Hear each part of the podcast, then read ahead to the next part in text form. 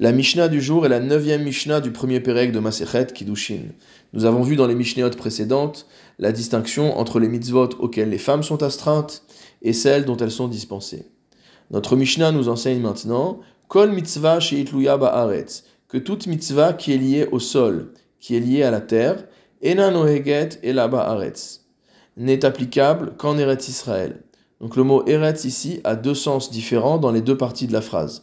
Dans la première partie de la phrase, on parle de mitzvot qui sont liés au sol, et dans la deuxième partie de la phrase, on nous explique que les mitzvot qui sont liés au sol ne sont à appliquer qu'en Eretz Israël.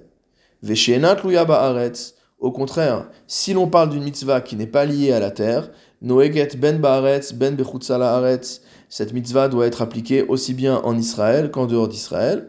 Chutz min orla haim, en dehors des mitzvot de orla et kil'aim, que nous allons expliquer juste après.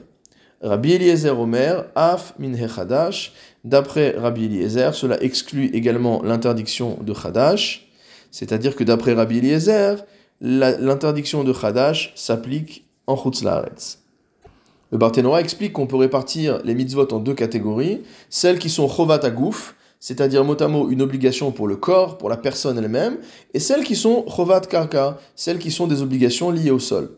Donc forcément, toutes les obligations liées au sol ne seront applicables qu'en Eretz Israël, moins les exceptions dont nous avons parlé, et tout ce qui est Chovat Agouf, toutes les choses qui concernent la personne elle-même, euh, elles sont forcément applicables aussi bien en Israël qu'en dehors d'Israël. Pourquoi la mitzvah de Orla et de Kil'aim, ces deux mitzvot, pourquoi sont-elles applicables en dehors d'Israël? Donc Orla, c'est l'interdiction de consommer des fruits de l'arbre pendant les trois premières années. La quatrième, année, les fruits ont un statut de Neta ils ont un statut de Gdusha particulier. Et la cinquième année, on peut euh, consommer les fruits de manière directe. Le Barthénora explique que la mitzvah de Orla, que nous venons de décrire, Noeket alacha Moshe Misinai.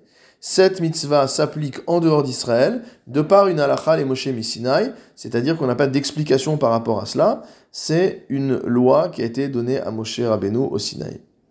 Concernant les kil haïm, kil haïm c'est l'interdiction de mélanger les plants.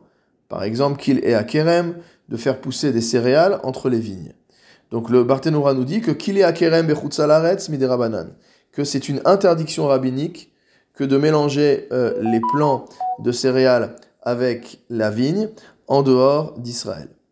En ce qui concerne Kil Ezraïm, c'est-à-dire les mélanges euh, de semences entre elles, donc on ne parle pas ici d'un mélange de semences avec la vigne, mais de mélange de semences entre elles.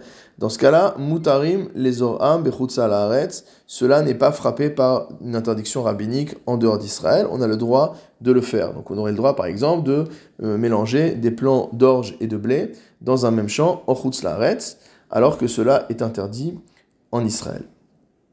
Donc finalement, la seule interdiction de kilaim qui nous reste en Chutzlaretz des Rabanan, c'est le mélange de céréales ou de légumes avec euh, des plants de vigne. Rabbi Lézer nous a parlé ensuite de l'interdiction de Khadash. Qu'est-ce que l'interdiction de Khadash? C'est l'interdiction de consommer de la nouvelle récolte, entre guillemets, euh, avant l'offrande du Homer. Donc on apprend ça dans Vaïkra au chapitre 23. Euh, donc tant qu'on n'a pas offert l'offrande du Homer, donc euh, le deuxième jour de Pessah, on ne peut pas avoir de consommation de la nouvelle récolte. C'est-à-dire une récolte qui a poussé après l'offrande du Homer de l'année précédente ne peut pas être consommée tant que la nouvelle offrande du Homer n'a pas été faite. Alachal et en Europe, par exemple, en Eretz Israël, il n'y a qu'une seule récolte. Donc il n'y a pas de problème de Hadash, Tandis que dans des pays comme les États-Unis ou la Russie, il y a ce qu'on appelle par exemple du blé d'été, c'est-à-dire qu'après Pessah, il va avoir une nouvelle récolte de blé.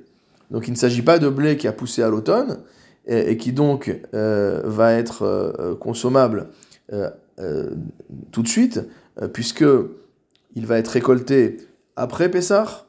Donc c'est une semence qui a été plantée avant Pessah, elle va pousser après Pessah, donc elle est couverte par le Korban à Homer. Si en revanche on a euh, une, une, récolte qui est, euh, qui, est plantée après Pessah et qui va être euh, récoltée avant le Pessah suivant, donc ce qu'on appelle précisément le blé d'été, donc un blé qui est récolté, qui pousse et qui est récolté pendant l'été, dans ce cas-là, on a un problème de Khadash et on devrait attendre jusqu'au Pessar de l'année suivante pour pouvoir en manger. Cette halakha, évidemment, est liée au sol, puisqu'elle est liée à la terre. Donc, puisqu'elle est liée à la terre, on aurait pu croire, et c'est d'ailleurs l'avis du Tanakama, que cette mitzvah, cette interdiction de Khadash, ne s'applique que en Eretz Israël et non pas en dehors d'Israël. Rabbi Eliezer vient nous dire que cette interdiction de Khadash s'applique même en dehors d'Israël. Pourquoi cela? Parce qu'il est écrit dans le Pasuk, Bechol Moshevotechem, que vous ne mangerez pas de cette récolte avant l'offrande du Homer dans toutes vos résidences. C'est-à-dire que la Torah a précisé de manière explicite que ce din n'était pas spécifique à Eret Israël. Et d'ailleurs, la halacha, nous dit le Rambam, va comme Rabbi Eliezer.